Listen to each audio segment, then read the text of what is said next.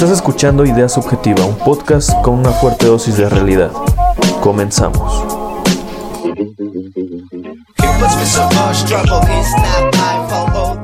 Ya, comenzamos. ¿Qué onda? ¿Cómo andan? Eh, bienvenidos a otro episodio de Idea Subjetiva. El invitado que tengo hoy, eh, pues yo lo iba a presentar, pero entrando a su currículum, ya no sé ni qué hace. Eh, actualmente, pues es un chavo, más o menos tenemos la misma edad. Eh, también eh, no tenía yo tanto tiempo de conocerlo, lo acabo de conocer, pero creo que hicimos buen match. ¿Y qué onda, Rubén? ¿Cómo andas?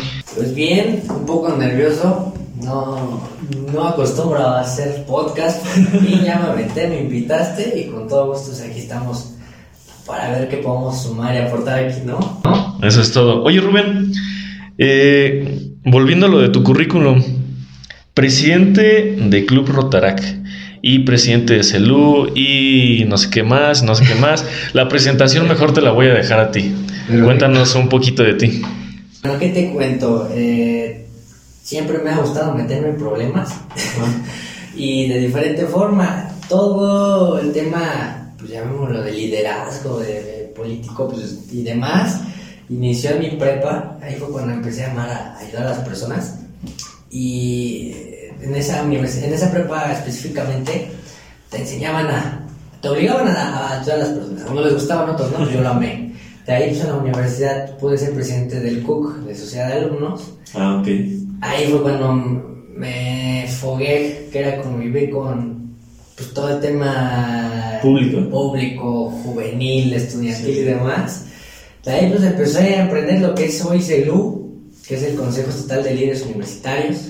De ahí pues llegaron ahorita las invitaciones a, a otros equipos como fue el Club Rotaract, que pues ahorita soy presidente electo y a la Alianza Global de Jóvenes Políticos que también soy presidente. Ya los quiero dejar porque hay que dejarle chance ¿no? a otras personas. Pero eso habla muy bien de ti, eso habla de que en el estado contamos con gente muy capaz, con gente que realmente le gira la, la ardilla, que es algo de lo que de lo que siempre peleo, ¿no? Bueno, yo no soy el mejor estudiante, la verdad, me- no tengo las mejores calificaciones del mundo, Somos dos ya.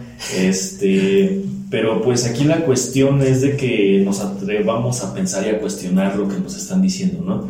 Que realmente la persona que está enfrente de ti dándote una clase eh, te haga preguntarte el ¿es real lo que me estás diciendo, güey? Claro. Este, eh, que entendamos que las verdades absolutas no existen y que sigamos tal vez eh, esta ideología de Kant, ¿no? De- que dice atrévete a pensar. Cuando nos atrevamos a eso, pues vamos a salir con cosas maravillosas. ¿Qué andabas haciendo antes de llegar acá? Ay, veníamos de visitar al director del Instituto Alianza de la Juventud. Es una persona que, créeme, si hubieran 10 personas como él, el Estado ya sería todo menos burocrático y más de acciones. Sí, sí, sí. Entonces, estábamos platicando, justamente estábamos platicando de ti y de otros líderes. Ah. ¿Cómo podemos hacer caber tanto liderazgo sin que haya tanto problema? Tú sabes que ahorita el tema que se polarizó, pues, los liderazgos están como apuntando a todos lados y a ningún lado. Sí. Entonces, ¿cómo encaminarlos, cada quien con su identidad, pero encaminarlos a un tema donde podamos estar? Fíjate, Fíjate que es lo que platicábamos el episodio pasado con Aldo, le mandamos un saludote por acá, este Aldo Súa, que es este tema de la polarización y que esta administración específica, en esta administración presidencial, esto de la cuarta transformación como que empezó a dividir más el país. Horrible. O sea, si antes ya estaba dividido, Sí, sí. ahorita está completamente en blanco y en negro. O eres Chairo o eres Fifi. Antes, este, pues nos unía a todos, el- a todos el odio por Enrique Peña Nieto sí. y por el partido que en su momento mantenía la hegemonía en los congresos, en- en el Congreso y en la Cámara. Pero ahorita ya no, ahorita lo amas o lo odias, es como el América. Claro, el odiame más, ¿no? El de más, exactamente. Pero a ver, ¿qué hacemos para dejarnos de eso? Para que realmente, si, si todos tenemos un fin en común, que es lo que platicaba con Aldo, esto de si al PRI le preocupa el futuro de México y a Morena le preocupa el futuro de México y al PAN y al PRD, ¿Por qué si, si todos tenemos un mismo fin, por qué no nos unimos y hacemos eh, que México realmente, o que por lo menos el Estado, este, pues sea un poco mejor, ¿no? Y es lo que tú estás haciendo con los líderes universitarios. Claro, pues lo, que pasa aquí, que lo que pasó con Andrés Manuel es la suma de todos los odios. Hartazgo. Eh, hartazgo que había y explotó y resulta que ahora estamos eh, platicando con, con, un buen amigo, decía que la democracia se está rompiendo para convertirse en algo que aún no hemos descubierto y que nos faltan muchos años por descubrirlo. Sí. ¿Y qué pasa? Ya no estamos yendo por las personas, sino por el color. Si yo te dijera, a ver, ¿votarías por Baruch siendo del color azul o votarías por el eh, Baruch siendo del color rojo? Yo diría, yo voto por Baruch. Sí, sí, sí. Eso es lo que pasa. Tú llegas con los líderes y le dices, a ver, yo te estoy contactando no porque militas en el PRI, no porque eres de Pachuca, no porque eres de Huejutla o porque es esta universidad.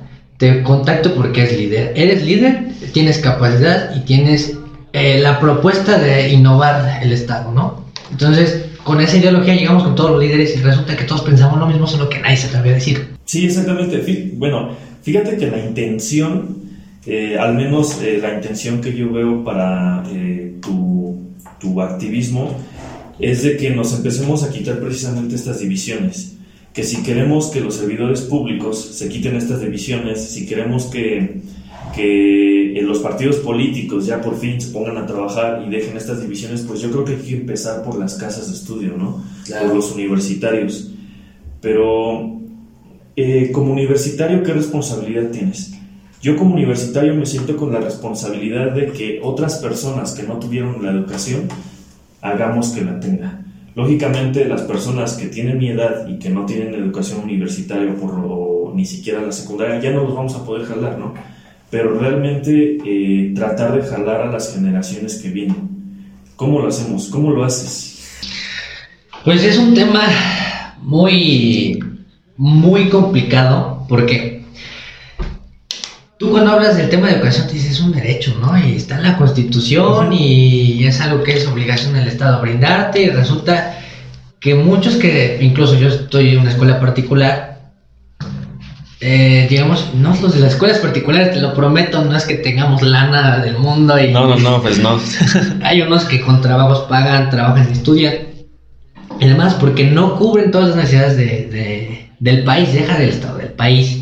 Entonces, ¿qué, ¿qué, potencializas? Pues primero vamos a unirnos. Y para la unión, pues ya empieza a ver el tema de bajar presupuesto estatal, de bajar presupuesto federal, de bajar presupuesto internacional. Pero lo que siempre les digo a todos, no lo mismo que toque un líder a que toquen 200 líderes que representen a miles y miles de jóvenes. Es lo que pasó. Te voy a dar un ejemplo muy claro. Morena. Okay. Vamos a hablar de, temas muy específicos para que haya problemas. Y peligrosos, para que entre en el hate. ¿Qué pasa? Gana Grupo Universidad. Ajá. Con Morena, ahorita ya se separaron. ¿Cuánto fue el presupuesto para los tecnológicos eh, en el estado? Casi nada, todo se fue para el auto. Los redujeron, todos lo redujeron. Ah, porque el Grupo Universidad fue el que ganó. Ahorita si gana el PRI va a ser al revés. Y las dos son injustas, ¿eh? Todo se para los tecnológicos, el presupuesto. ¿Por qué? Eh, yo creo que igual cada partido tiene su alma mater. Y en el Estado, eh, en el Estado, fíjate, la mayoría de los priistas eran autónomos. Y ahorita ya hay autónomos morenistas y autónomos priistas. Pero es eso. ¿Qué hacemos? Dejar, respetar las, dejar de respetar las ideologías y dejarlas a un lado y irnos por un mismo fin o seguir con esas ideologías? Tenemos que dejarlas a, un lado. Eh, cuando dicen en diferentes partidos, no sé cuáles, dicen, este, esta persona es joven y está innovando. No, es un joven que está siguiendo la ideología política de antaño. Es un nuevo, es un nuevo joven que sigue esa ideología. Lo que tienes que llegar es romper, romper barreras e ideologías. Y en el proceso, pues van a haber personas que nos va a gustar. A ver, pero ahí te va. En el estado de Hidalgo actualmente hay una propuesta. De, de hecho, ayer este, entramos a. Bueno, yo entré a una conferencia. Eh, Celú fue la que nos hizo la invitación. el sistema anticorrupción. Ok. Platicábamos con, con Aldo sobre esta pregunta. Esta pregunta tiene miles de años, ¿eh? desde que los eh, griegos eh, existían su civilización, ¿no? Desde el derecho romano. ¿La corrupción en el humano es natural? Ahí te va. Primero, hay que empezar a decir, ¿qué significa corrupción, corrupción para ti, Rubén? ¿Y qué significa para mí? Porque si nos vamos a la, a la palabra eh, como es, corrupción es forzar, es romper, Corromper. es, es trozar. Claro. El ser humano, eh, intrínsecamente, está diseñado para romper sistemas. El sistema anticorrupción que se está planteando en el estado de Hidalgo realmente podría servir si el ser humano en su naturaleza tiene esta, este, es- esta cosa como, como, como de querer romper sistemas. Es una muy buena pregunta. Digo, en el tema filosófico, pues el- eh, yo, el- como Maquiavelo y muchos pensamos que pues a lo mejor el hombre es, eh, nace malo por, na- por na- es malo por naturaleza. Puedo decir que sí hay mis reservas, ¿no? ¿Por qué? Porque hay muy, muy, gen- muy buena gente que le puede decir, ¿sabes qué? Aquí están 12 mil pesos y no los toma. Como hay personas que por 5 pesos ya, ya se movió, ¿no? Y yendo al sistema estatal anticorrupción, lo mismo. Su objetivo es vigilar, prevenir y combatir la corrupción.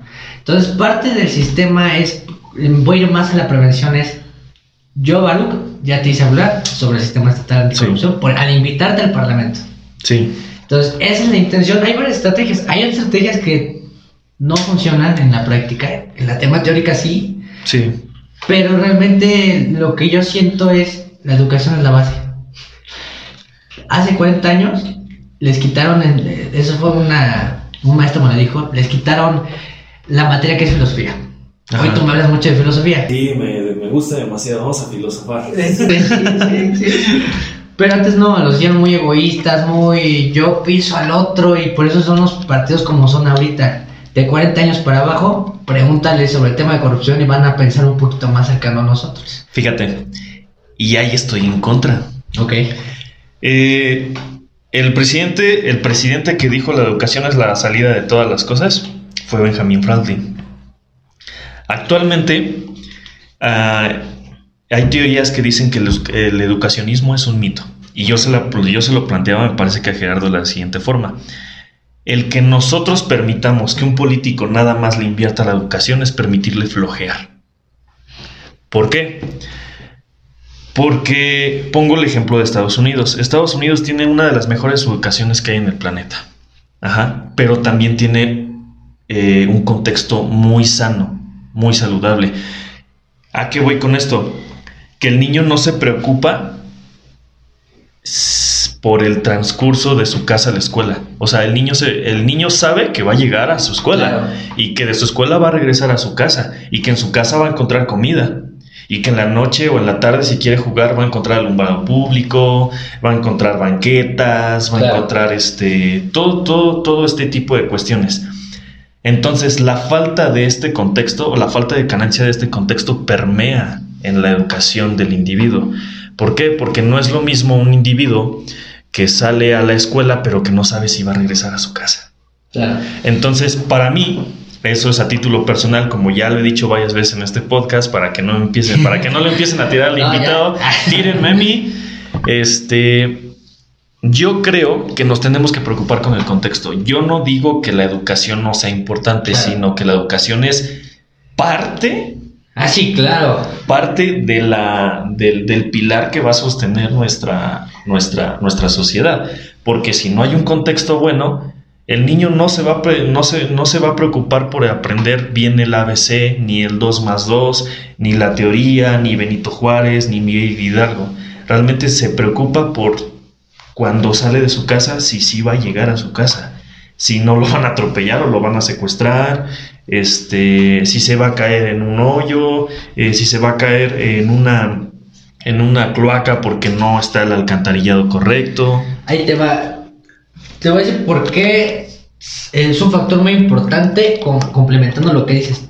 El tema económico, social varía mucho, ¿no? Sí, sí. ¿Por cuál es la, la principal diferencia entre Estados Unidos y nosotros?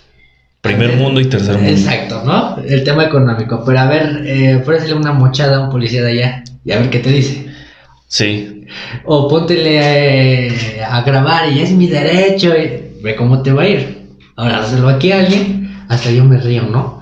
sí, Entonces, exactamente. Esto es un tema muy cañón. Nosotros nos vamos a percatar realmente, no en un sexenio, no es ni culpa total de Enrique Peña Nieto, ni Felipe Calderón, ni Andrés Manuel.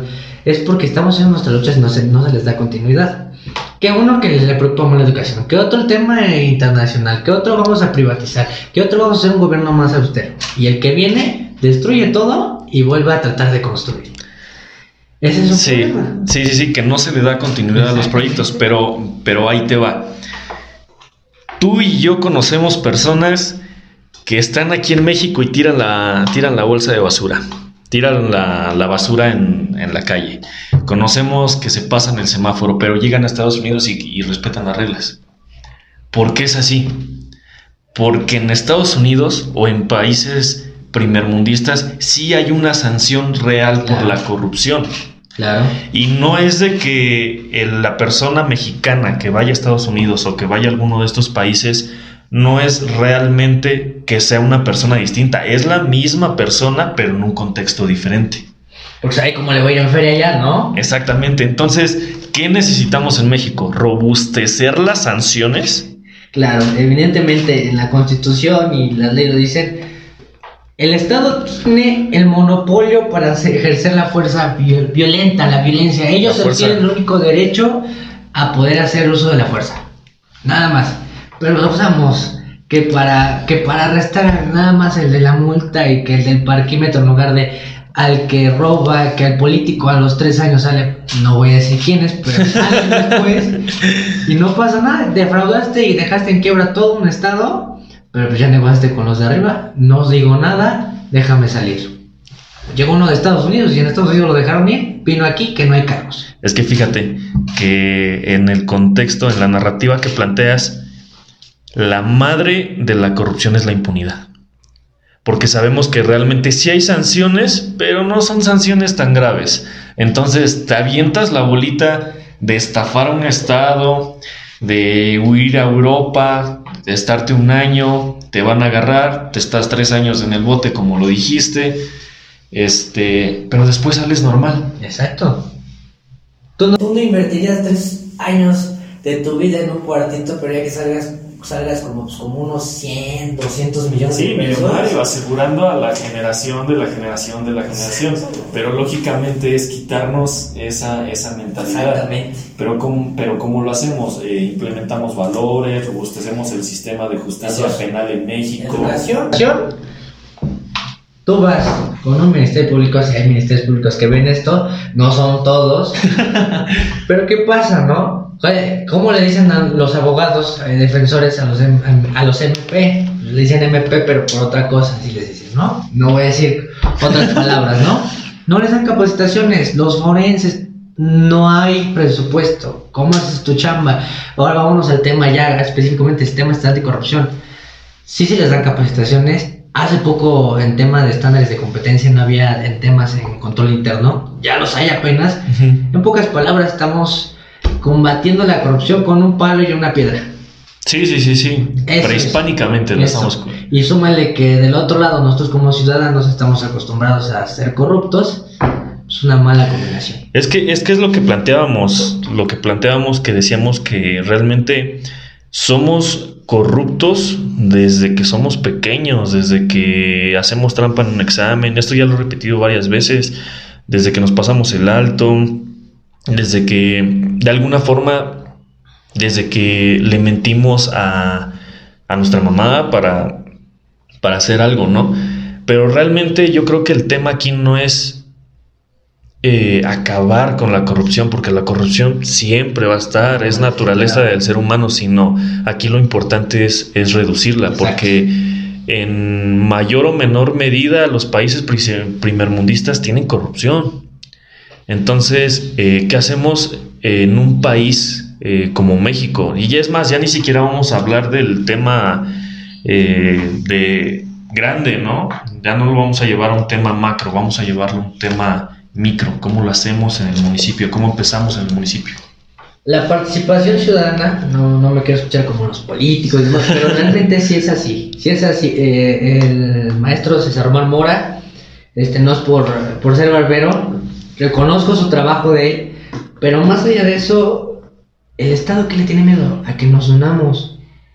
Eh, hay una imagen bien padre que neta ni porque se la pones es ves la película de bichos y somos un chorro y nos unimos contra bueno así es lo mismo solamente que ni con vueltas ni vueltas entendemos. Si nos uniéramos a ver tú presidente Sergio Baños tú presidente Israel Félix tú pre- presidente de la República estamos todos unidos y queremos que nos digas por qué esto Fíjate, fíjate que hablando ahorita de esto me, me viene una frase a la cabeza de un filósofo brasileño, Diego Rusarín. Por ahí búsquenlo en Instagram, muy bueno, lo recomiendo. Este, que dice: eh, La verdadera finalidad del poder es perpetuarse. ¿Cómo hacemos para que no se, para que no se perpetúe el poder? Para que los servidores públicos vuelvan a ser servidores públicos y no figuras públicas. ¿Por qué? Porque con este tema de la mercadotecnia, con este tema de las redes sociales, ya los servidores públicos ya no son servidores públicos, ya no sirven realmente a la sociedad, sino que ya se convierten en una especie de figuras públicas, como de artistas.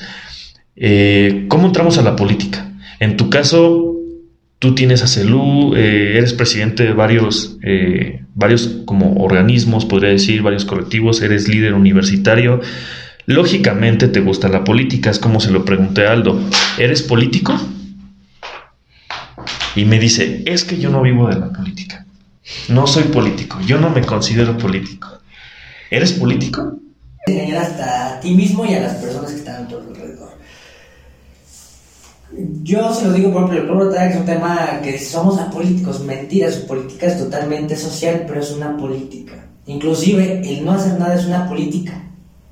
¿No? Entonces tú decides qué tipo de política va a ser. El que no hace nada, el que hace algo, el que trabaja temas de combate a la corrupción. Claro, soy político.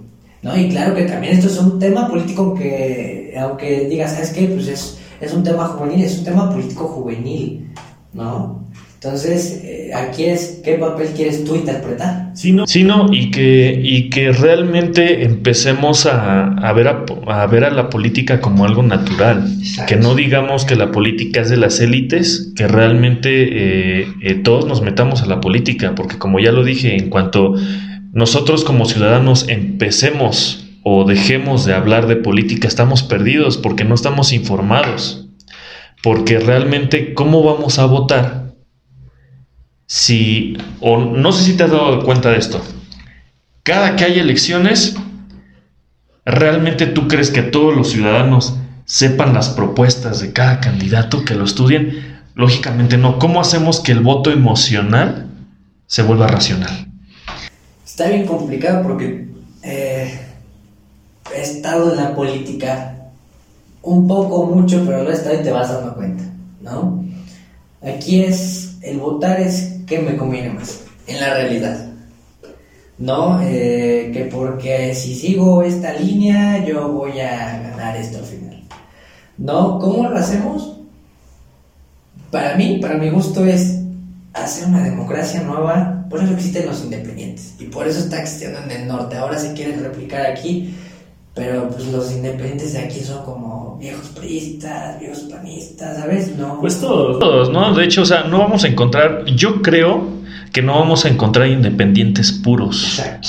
porque todos vienen de un partido. ¿Sabe qué tal si se lanza Baruch y No, yo, yo sí, yo sí realmente no serviría como político, amigo. Soy muy radical en mis pensamientos. Entonces yo sí. Somos como Bronco. Yo, yo sí sería. Ah, no hacia esos límites. Ese, eh, bueno, el, el señor no es radical, sino que está al medio, Sí, sí. medio zafado, porque pues sabemos que, que esto de robustecer o de hacer un poco más duras las penas no va a eximir el delito. O sea, el delito va a seguir existiendo. Así los quemes en ácido, el delito, el Sí, delito claro. lo va a seguir existiendo. Pero sí, no, no, no creo que mucha gente concuerde con, con, conmigo o con mi forma de pensar.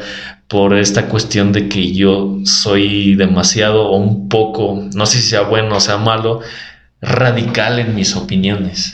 Ok. Es entonces panista porque más o menos por ahí acerca de la ideología. No, y menos panista. Pues esos brothers están bien cerrados. Cerrados. Eh, Pues aquí el tema es, tu ideología tiene color.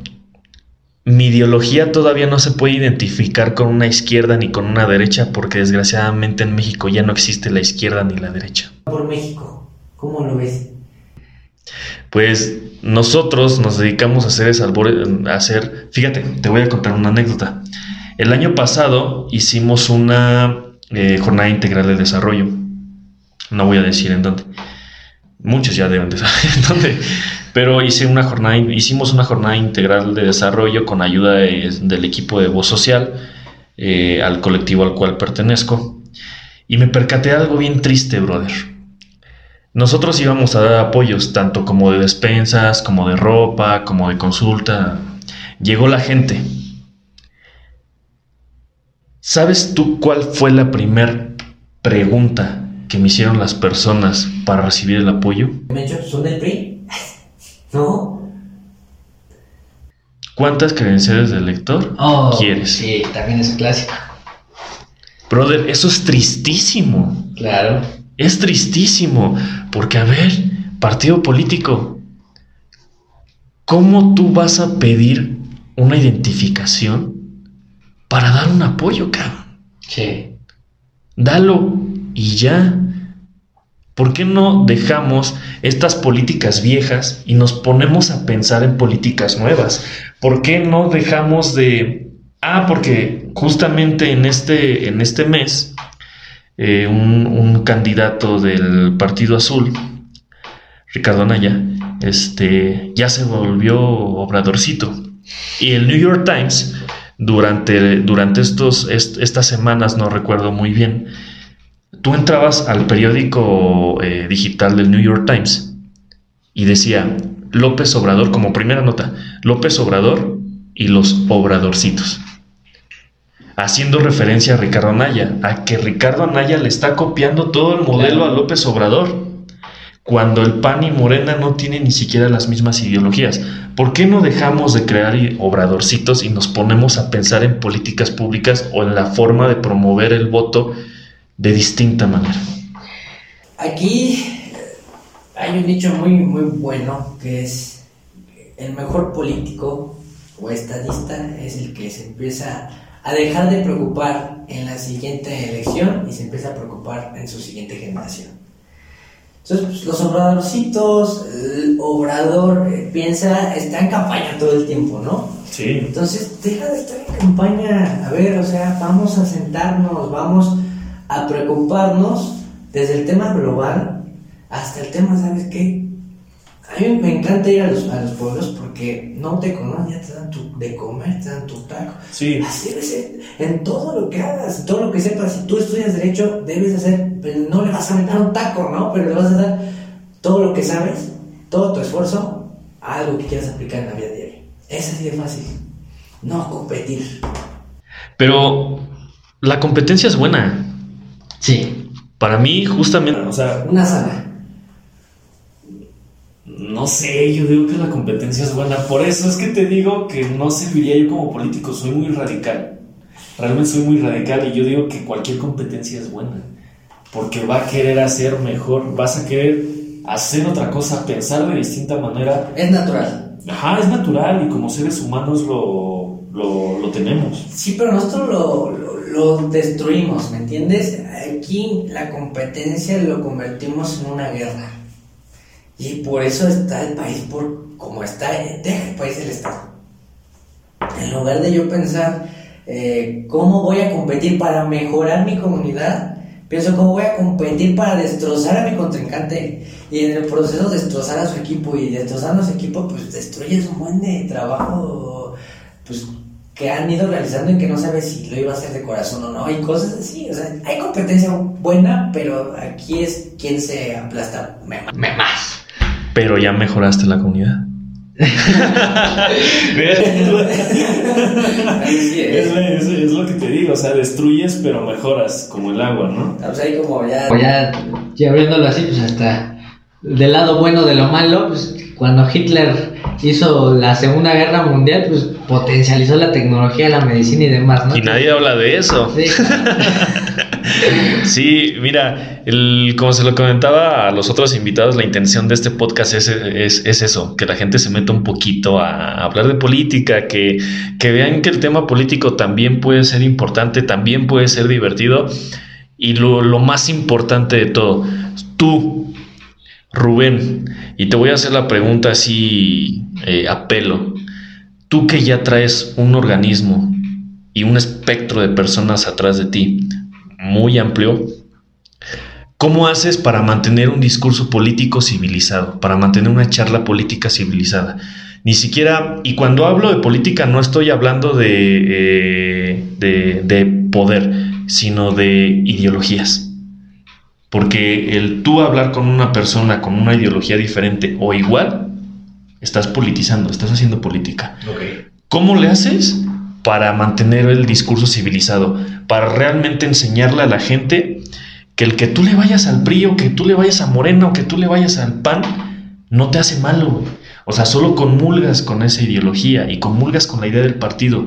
No comulgas con los que están dentro del partido. Hay una frase muy buena, no recuerdo de quién, luego te paso el dato, luego se los paso por ahí por la página, por la página de Facebook, que decía, eh, un idiota es un idiota, dos idiotas son dos idiotas, cientos de idiotas se vuelven un partido político. ¿Cómo haces para mantener ese discurso civilizadamente?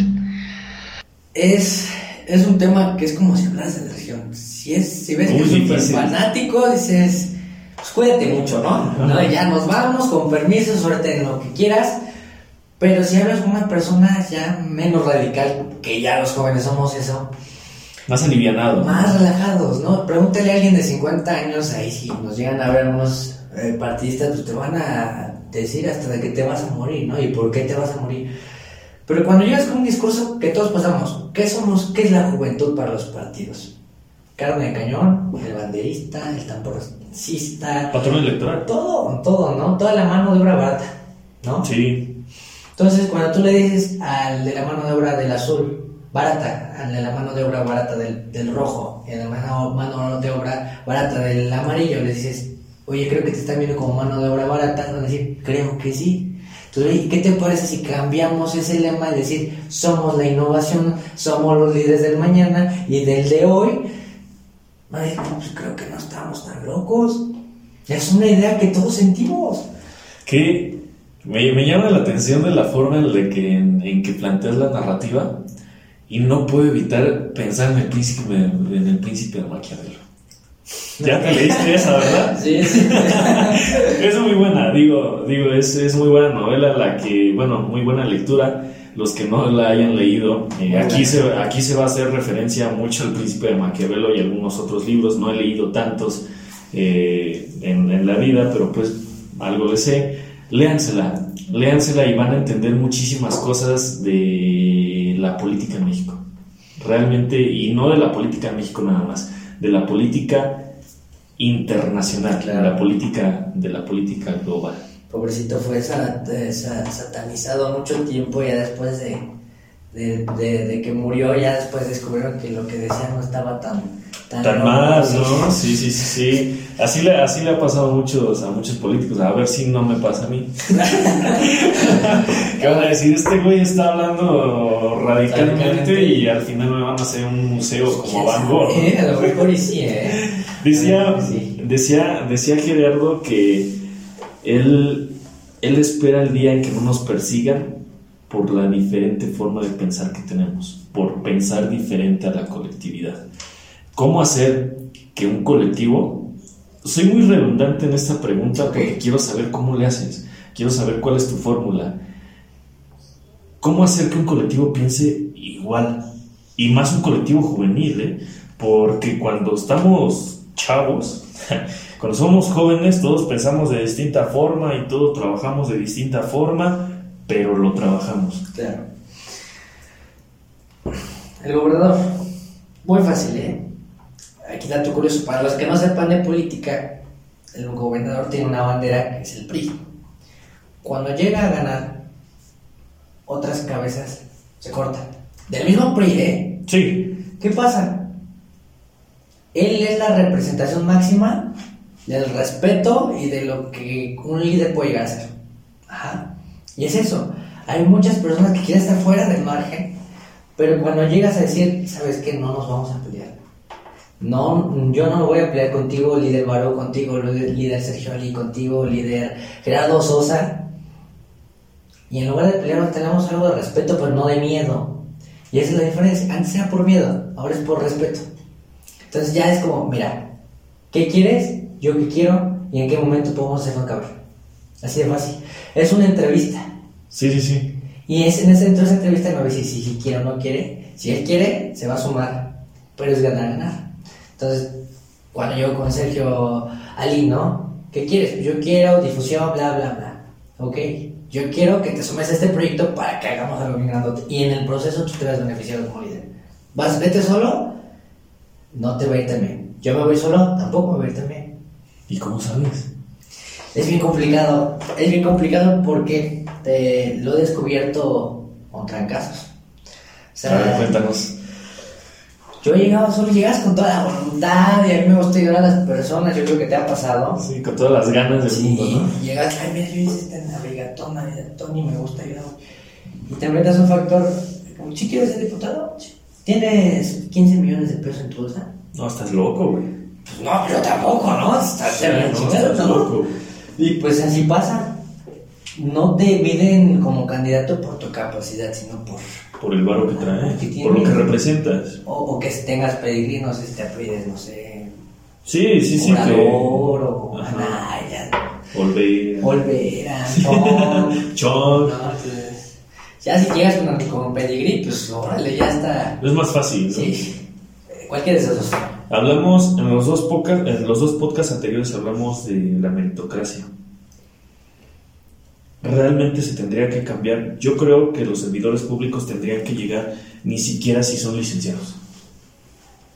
Es más, eso, eso a mí no me interesa. Realmente no me interesa que mi servidor público haya estudiado en la mejor universidad del país o del extranjero, ¿no? Porque pues nos ha tocado de Harvard, disque de Harvard.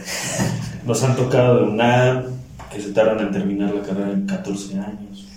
Pero eso realmente no te asegura nada en que sea un buen, servidor público. ¿Realmente crees que se tenga que hacer por meritocracia o tú le apuestas a otra estructura? Yo digo que si es meri- meritocracia completamente, te voy a decir por qué. Nuestro actual gobernador, ¿qué grado académico tiene? Licenciatura. Licenciatura. Israel Félix, que va futuramente para gobernador, no lo digo yo, lo dicen las redes sociales. porque me vayan a- Ya, suelta el chisme, No, suelta no, el chisme. Licenciado. Ahora, el, nuestro presidente de la República, licenciado. Apenas. ¿Por qué meritocracia? A su modo en sus épocas era, bueno, hablando de a nivel federal, pues era quién más hablaba con la gente, quién más hablaba y el discurso y demás. No quién tenía un doctorado, si no hubiera ganado MID. Sí, sí, sí. Entonces, lo mismo aquí, ¿no? Uno en, en Morena posiblemente lancen a un doctor, no diré aquí. Pero más dije aquí. Es un doctor, el, el único doctor que conoce aquí en. Está bien, está bien, ya nos diste la exclusiva, a ver si se sientan a platicar aquí con nosotros, a ver si, a ver si no le tienen, es que es eso, es eso, fíjate que ahorita yo he sentado activistas sociales porque yo sé que nosotros, yo también me considero activista social, no le tenemos miedo a hablar de política y los políticos le tienen miedo a hablar de política, le tienen miedo, eh, como te contaba fuera, de, fuera del aire, eh, varios políticos nos, nos contactaron para hacerles entrevistas y nos pedían los guiones, cabrón. Y yo les decía, ¿sabes qué? Mira, no te paso los guiones, güey, porque ni tu profesor en la universidad te pasaba las preguntas para que hicieras Claro. el examen. No, que desgorre. ¿Cómo hacemos que los políticos hablen de política? Que realmente yo les pregunte, o les preguntemos, la sociedad, que realmente le pregunte, y más en el estado de Hidalgo que Eh, y hablo yo de mi estado porque pues de aquí he vivido toda, toda mi vida y yo conozco la sociedad del estado de Hidalgo. Es muy mocha, güey. Es muy hipócrita. No quieren hablar de estos temas, como lo platicaba con Gerardo también, de igualdad de género, de aborto, de drogas, güey. No, no quieren hablar de eso. ¿Cómo hacemos que el político se meta a esos temas? Pues, que les llegue el COVID a la mayoría de los dinosaurios porque no hay otra forma, eh, ahorita. O sea, ahorita está la revolución que en 20 años, si luchamos bien tú y yo, le va a tocar ya. Ahora sí que disfrutar, ¿no? Sí. Porque antes llegan los dinosaurios, a mí no me daban estos foros porque no había espacios, ¿no? Ahora nosotros, bueno, ya tengamos 45 o 50 años, a nosotros no nos daban oportunidad de ser candidatos si no teníamos lana. O los debates políticos. Políticos que hay ho- hoy en día, no, ¿no? no nos censuraban, aquí sabe si nos censuran. Sí, no, no creo que nos censuren, a lo mejor nos desmonetizan, pero no, pero no nos, pero no nos, no nos van a censurar, eso, eso creo yo, yo creo realmente en el gobernador. A ver, respetos. Para el gober sí, mis respetos. Mis respetos para el gobernador, nada más, no me vayas a censu- a censurar porque si no, sí te voy a tirar. Este, pero a ver, es, es que vuelvo a lo mismo. ¿Cómo, ¿Cómo, por ejemplo, hablar o sentar a un Sergio Baños? Sentar a un, este, ¿cómo se llamaba este doctor Pablo Vargas? ¿Cómo sentar a Israel Félix a hablar del aborto, güey? A hablar de las drogas. Lo tenemos que hacer nosotros porque ellos no lo van a hacer jamás. Exigirles. Entonces, exactamente, pero también atrás, atrás de una exigencia viene una responsabilidad civil. Claro. Y es como lo comentaba. Ok, como ciudadanos está bien que exijamos. Yo entiendo que esté bien que exijamos. Pero tú como ciudadano sabes quién es tu diputado local, Claro. sabes quién es tu diputado federal, sabes cómo funciona el, el órgano del Congreso del Estado, para qué sirven los diputados federales, para qué sirve. Es más, para qué sirve un regidor municipal. Claro. Entonces, hay que atraer un poquito más esa responsabilidad civil, hablando del sistema anticorrupción, y hacer que la gente se interese un poquito más en, en- en tener esa responsabilidad civil. Aquí el tema es. Empatía, porque los jóvenes no son iguales que a ti. Que yo, yo Sí. me lo preguntaba el secretario José Luis Romo. Me decía, a ver, ¿tú qué piensas? ¿Cuál es la primera prioridad de los jóvenes de, de tu estatus? Le dije, la peda. ¿Se rió? Sí, dije, pues, no, sí. ¿qué tal? Sí, sí, sí, sí. Bueno, no, en Pachuca hasta ahora me quedé. ¿No? ¿Cuántos bares había y cuántas bibliotecas hay? Sí, sí. ¿Dónde ganas más lana? ¿Poniendo un bar o poniendo un- una fondita? Pues, bar te va a dar para tus Audis que quieras, ¿no? Entonces, Porsche. es eso. Le digo, bueno, ¿qué? me estás diciendo que sea realista, ¿no? Sí. ¿No? Entonces le digo, y la segunda, bueno, pues la segunda, pues, que esté en tendencia, pues el tema de la mujer es un tema bien complicado.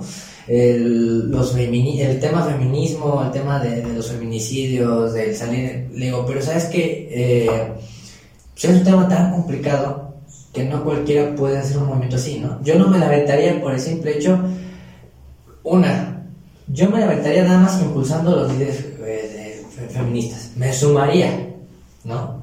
¿Por qué? Porque no puedo sentir exactamente lo que siente una mujer. Puedo interpretarlo Sí, No. interpretar. y sentir porque en base a mi miedo, porque igual a mí luego me hoy fuimos a cubitos y se te quedan viendo Sí. Luego dices, bueno, pues, o sea, sí, me da miedo, entonces más o menos es interpretar tú como mujer que sientes, ¿no? Entonces el tema y el aborto. Pero realmente lo pregunto porque sabe que nos gusta la juventud, pero no es algo que él sienta o que él eh, eh, sienta naturalmente, sino que lo tiene que estudiar. Y es que ahí te va, o sea, eso te lo preguntó a ti perteneciendo a un estrato, a un, a un, a un sector eh, social, pero realmente tú pregúntale lo mismo a un chavo de tu edad en una comunidad de Ixmiquilpan, a 40, hor- a 40 minutos, a dos horas del centro de Ixmiquilpan. Va a ser completamente Claro. diferente. ¿Por qué? Porque nacimos en contextos completamente diferentes.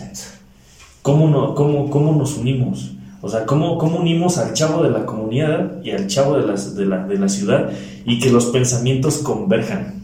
Es- eso es un tema muy grande. Tú vas a Huejutla. Si tú vas a Huejutla, ellos Yo soy un líder juvenil. ¿Y qué haces?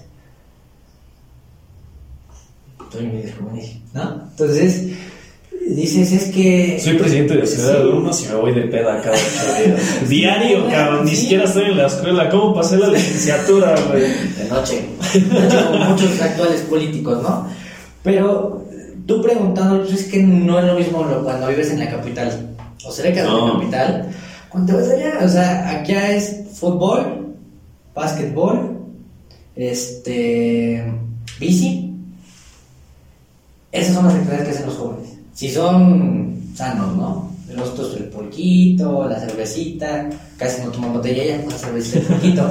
Pero, pues realmente sí cambia. Lo que tú haces, jálate, tú líder de los, de- del tecnológico de allá de, de ¿no? Tú jálate, tú líder de allá, los, los enseñas cómo es eso liderazgo y él va a ver la forma de hacerlo funcionar allá.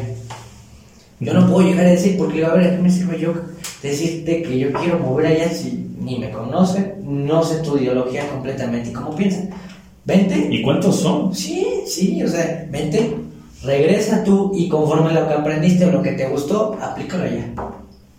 Eso es lo que se puede hacer. Yo voy a Xmiquilpan o me quedo en vivo, me llegan machetazos o les caigo Sí, bien, cañón. cualquiera de las tres. Cañón. Y, y desgraciadamente también en estas cuestiones, por lo menos hablando de nosotros como, como colectivos, eh, como que nos da pendiente entrar a esos lugares. Sí. Porque eh, si tú quieres hacer una campaña altruista, luego, luego yo creo que el líder de la comunidad te va a preguntar, ¿de qué partido vienes? ¿O de quién eres? No te creen, ¿eh? Luego te dicen, Y no te creen, no, tú no eres, no, pero yo voy a regalar y voy a hacer esto. ¿Para qué, güey? ujú. O sea, ¿cómo, ¿cómo nos metemos a una comunidad? ¿Cómo logramos llegar a la juventud de Izmiquilpan, de Actopan, de Ujutla, de... hacerlo natural. Tú contactas, eh, por ejemplo, de Misquehuela, ¿no? la red de, de, eh, monitoreo ciudadano, ahí si los quieres entrevistar, están- son personas, llamémoslo así, más adecuadas a nuestro hábito de, pues, de hacer política, ¿no?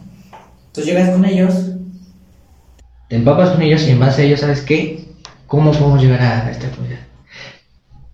No hablemos solamente de un municipio diferente, hablemos de a 10 minutos, 15 de aquí. Vete al Barrios Altos, Sí, a cubitos, la raza. allá pura gente moneándose y demás, y, y, y gente eh, que le gusta chambear, otra que es pepernadora y que no tiene ni para... Pero- y lo platicaba bien Aldo, ¿eh? que te platicaba, Aldo decía que él tiene un proyecto en los barrios altos de aquí de la zona metropolitana de la ciudad de Pachuca y decía que hay gente tan capaz que está becada por instituciones y universidades de Estados Unidos. Es una fuga de cerebros impresionante, impresionante, pero vuelve el tema de la corrupción. sí, O sea, todo aquí, todo nuestro sistema, todo nuestro sistema político eh, de justicia y de legislatura mexicano, todo se puede trozar. ¿Cómo hacemos que menos, que, que menos se troce? O sea, ¿cómo realmente... Yo creo que es importante decirle a la gente esto. La corrupción jamás se va a terminar. no, jamás. Pero tenemos que lograr reducirla hasta que encontremos otra forma. Aquí es importante igual hablar sobre el sector privado. ¿Qué pasa en Hidalgo? ¿Cómo sacas lana? ¿Siendo maestro, funcionario público o político? En este caso es este. Desgraciadamente en Hidalgo no hay otra forma de que tú generes dinero más que siendo político. Exacto. Y es bien triste. Entonces, pues piensa, vete al sector privado y pregúntale si a una empresa de la Coca-Cola eh, te la vas a hacer mensa, ¿no? A una empresa Jamás. Entonces, eh, son esas cosas que te abren fronteras. Y por eso aprecio mucho y admiro mucho lo, lo que están intentando hacer en el Estado. Van a dar una semillita apenas del tema empresarial. También hay que ver la forma en donde no freguemos a todo el comercio interno, ¿no? Porque Es que ese es otro tema. El, el 80%, es más, yo creo que hasta el 90% de nuestra economía estatal es negocio informal. Es completamente negocio informal, es gente que realmente no paga impuestos y es competencia económica desleal. Sí, claro. Desde ahí, es que hablar del tema de corrupción es hablar del tema de justicia, todo, todo. de economía, universidades, este, lo, fíjate que lo bueno o, o lo que le aplaudo a esta administración y más al presidente, este, Andrés Manuel López Obrador, es que él llegó a plantar, como dices tú, una semilla. Una semilla, porque por ejemplo, sale un escándalo, un escándalo de este del ejecutivo y hablan de todos, menos de que es corrupto. Exacto. Que porque habla mal, bueno, pero a checar el bolsillo, ¿no? Eso pasa, Exacto. eso pasa. Pasa que, que por ejemplo, eh, platicaba con una persona, a ver si él sí piensa del tema de, de- de los grupos de choque, no voy a decir nombres. Ok, aquí en Pachuca y Mineral de la Reforma. Si no digas nombres, son Sí, peligrosos. sí. Pero ellos te dicen, antes le dan más lana y me dan más despensas y nada. Dicen, pero es que ahora hay menos. Y les preguntas por qué menos, porque está más fiscalizado, porque ya puedes dar menos, ya te cuentan que la lona, el tamaño y todo. Entonces dices, pues no estamos tan mal como estábamos Como hace estábamos, 15 güey. años, ¿no? Sí. Si tú estás, si tú como eh, fuerza de choque, me imagino cuál es, eh, te preocupabas tantito por un sector de la sociedad. Oye, pues ahí sí ven tus intenciones y realmente sí te está preocupando eh, el sector de la sociedad al cual protegías o realmente eh, te preocupaba porque tu bolsillo se llenara pues mensualmente, ¿no? Sí. Entonces se está acabando, se está acabando poco a poco. Fíjate, eh, ahorita, que, ahorita que planteas eso, recuerdo una, una propuesta de campaña de Ricardo Naya en específico que decía que todo lo tendríamos que hacer por banco, por este tema de la fiscalización este, de, del tributo de los impuestos, sistema tributario y todo eso. ¿Crees que realmente ya le tenemos que apostar? ¿O tú cómo ves esa propuesta? A mí, a mí en lo personal me encantaba la propuesta de Ricardo Naya. Todo por medio de los bancos. Ya nada de dinero en efectivo. Lógicamente no estoy hablando de que vas a traer tu tarjeta de crédito y vas a pagar en la tiendita 50 pesos con la tarjeta de crédito. Obviamente no. Estoy hablando de, en torno al, al sistema de gobierno. De que él comentaba, recuerdo muy bien porque vi el debate, estuvo muy chistoso. No puedo decirlo, no puedo calificarlo de otra manera más que estuvo chistoso. Este, que decía que eh, algunas operaciones del sistema de gobierno se pagaba con efectivo miles de millones de pesos en ligas y lo vimos en muchos videos, ¿no? Realmente le tenemos que apostar ya como que a un sistema un poco más cerrado. Claro, un gobierno electrónico y digital es. O sea, pregúntale al secretario de Contraloría que es más fácil poner, eh, no sé, un ejemplo, ¿no? En la, en la CFE, que tú pagues tu recibito en un cajero En el Oxxo, ¿no? o en el Oxxo, a que tú lo pagues a alguien que te dice, pues yo te echo la mano y para darme el 50%, pero este, dame la mitad, ¿no? Pues la máquina te va a decir, lo siento, pues es eso, ¿no? Entonces, entre más electrónico sea todo, Mejor. menos, eh, menos propenso es. No puedes comprar una máquina. Bueno, no es que ya seas hacker y todo eso, ¿no? Sí, Pero, sí, sí. pero, Ya hablamos de temas muy extremos, ¿no? sí, ¿no? Eh, a ver, te hago esta pregunta. ¿Cómo comulgas con las ideas de la actual administración, eh, refiriéndonos al Ejecutivo Federal, en estas de potencializar de nuevo estas ne- energías como el petróleo, con volver al... No, no, no voy a decir que volver al carbón, pero realmente apoyar todavía estas energías. El peor error que puede hacer. No está pensando en el futuro. No, pues él se muere como unos 20 años. Sí. Sí, no, no creo que nos dure más. Eso era una buena idea hace 20 años, 30, Sí. hace 3 décadas. Ahorita pensar en energías limpias y adelantarte a otros países, puta, o sea, vas a hacer más lana de la que no te puedas imaginar que el petróleo ya no vamos a tener que andarle vendiendo a Estados Unidos más barato para comprárselo más caro y después subirle eh, todos los impuestos a, México. No, pues ahora vamos a potencializar las energías limpias. Le inviertes, sí le inviertes una lana importante, pero a largo plazo lo recuperas como tienes una idea. Y en el Estado, tú, tú que eres, eh, tú que traes todo este aspecto de gente, ¿cómo ves este tema de las energías limpias? ¿Hay propuestas? Hay muchas propuestas. propuestas que les interesen ahorita, siendo honestos, yo aprecio muchas cosas del gobierno del estado, menos esa. Ellos tienen una ideología de energías limpias, es el futuro, pero cuando tú le llegas con un plan de trabajo, es muy complicado que se genere. Por la lana que consiste hacer. Que cuesta, ¿no? Sí. Entonces, ¿qué pienso yo?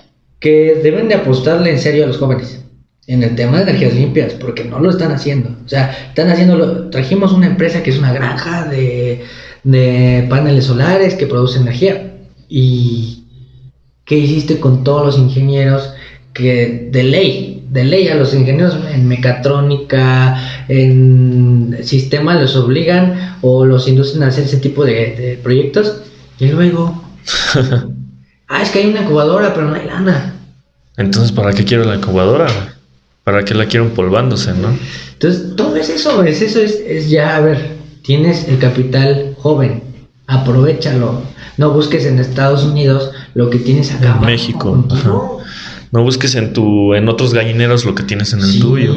O sea, nos ven como, como qué, como los que van a estudiar ingeniería química para, ¿para qué? Para trabajar vendiendo tabletas en la farmacia. No. No, y hay mucho. Mucho, este, hay mucho talento en Hidalgo, ¿no? Por ejemplo, eh, me llamaba mucho la atención un chavo que tienes, creo que está, creo que es parte, me imagino yo que formó parte de ese grupo, no sé, este, que fue a la NASA, güey.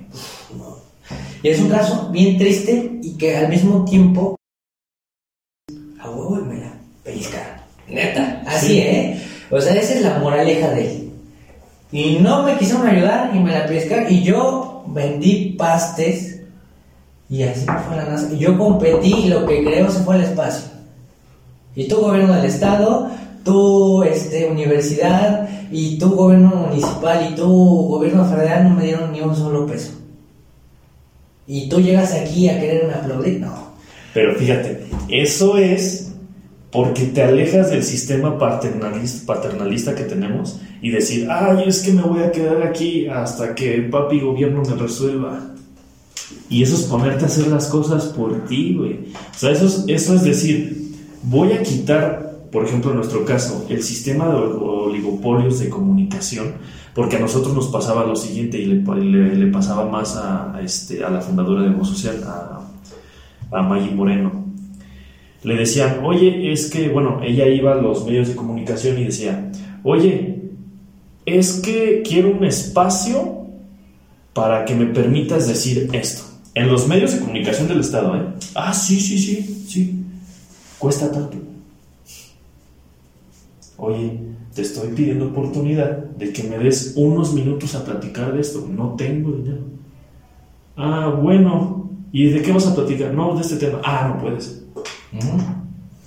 Entonces es eso. Como decía otra vez, vuelvo con Gerardo, como decía Gerardo, si no tienes las oportunidades, créalas, Exacto. arrebátalas. Entonces esto fue, me imagino que esto, esto le pasó a este chavo que fue a la NASA. Le mandamos un saludote por acá, ojalá le se dé la vuelta. Vas a ver que sí. Yo, le- yo le digo y te paso contacto y molestaba. Y son dos los que fueron. Fíjate, Sí, y, bueno. y eso ya es hablar en una escala literalmente planetaria, cabrón. O sea, Sí. ya, si, si tenemos eh, cerebros que pueden llegar a hacer eso, podemos realmente crear un sistema o crear una opción de que las políticas públicas que imperan ahorita en seis años duren otros seis años, güey. Porque es como tú lo comentaste.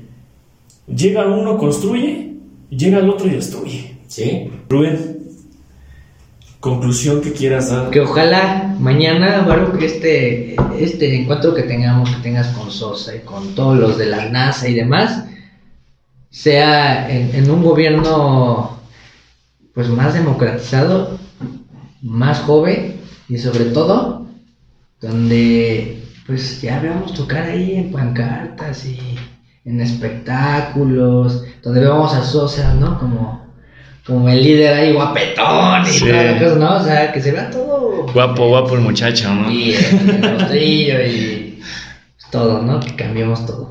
Rubén, te voy a hacer una pregunta incómoda, súper, súper, súper incómoda.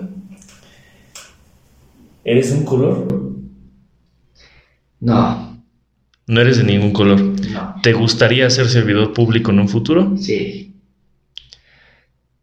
¿Por qué? Porque me gustaría hacer un cambio. Yo soy de esos hippies que les gusta trascender.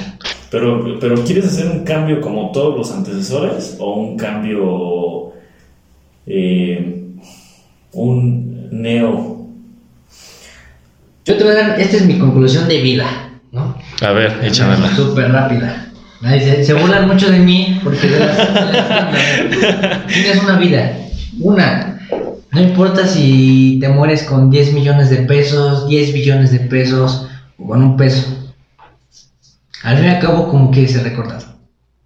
Como el que defraudó al país, como el que defraudó un municipio, que defraudó a su equipo, o como el que hizo el intento, a lo mejor no lo logró, pero de hecho son los tiros. Fíjate que mi ideología de vida es, es parecida, pero yo tengo una frase. Haz lo mejor posible ahorita para que llegues sin vergüenza al futuro. Entonces, Yo creo que podemos cerrar con esto. Agradecerte porque te des la vuelta, amigo. Espero no sea, espero no sea la última vez que se den la vuelta. Muchas gracias. Creo que la plática estuvo padre, estuvo dinámica. dinámica. Te hice sudar un poquito, creo, ¿no? Estoy siempre de closet, pero ya. Sí. Te hice sudar un poquito. Espero, espero y te des la vuelta. Espero y este realmente les dejemos algo en qué pensar. Que esa es la finalidad de esto, que se atrevan a pensar, que salgan del, que salgan de la casilla, que duden. Es lo, es como lo que comentaba, que duden, que duden de todo lo que les dicen. Sí. Quien sea, es, es más, si es tu mamá también duda, güey. O sea, este. Pero realmente para que te formes un pensamiento crítico, para que realmente tengas eh, un- y más que nada un pensamiento propio y que no sea otra otro pensamiento como un modismo, eh, como no sé, algo que nada más subes a Instagram y, y- o alguna red social y lo bajas. Realmente fórmate una ideología propia. Si no te gusta la izquierda y no te gusta la derecha, búscate otro camino. Entonces, pues otra vez, Rubén, muchísimas gracias por venir. Ojalá y no sea la última vez. Eh, platícanos, ¿tienes ahorita algunos proyectos? ¿Cómo te encuentras en redes sociales? ¿Qué andas haciendo? ¿Qué vas a hacer al rato? Pues bueno, los invito a que sigan la página Consejo Total de Líderes Universitarios. Ahí mi página igual es eh, Rubén Isla Zampudia. Y pues que sigan los proyectos, sobre todo eh, algo en uno que va a estar involucrado. Ya te voy a enjaretar aquí que te suene este proyecto. Es un proyecto cultural que vamos a rescatar el arte en. Va que va. Y pues aquí producen demasiado bien. Aquí la directora y la productora que nos haga el favor. Y hay que abusar de la confianza para que eh, demos muchas cachetadas de guante blanco tanto a los gobiernos como a la misma ciudadanía que debemos de preocuparnos por la cultura y el arte. Sí, que le digamos que realmente vean los gobernantes que, que lo podemos hacer nosotros.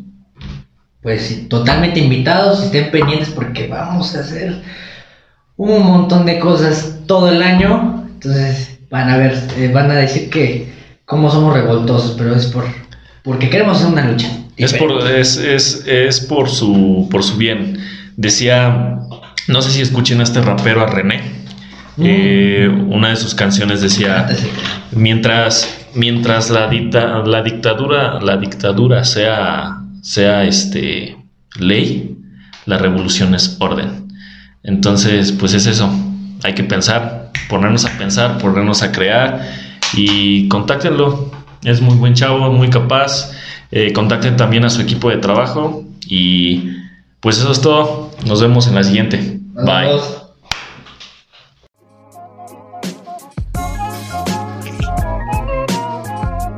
Jamendo.com.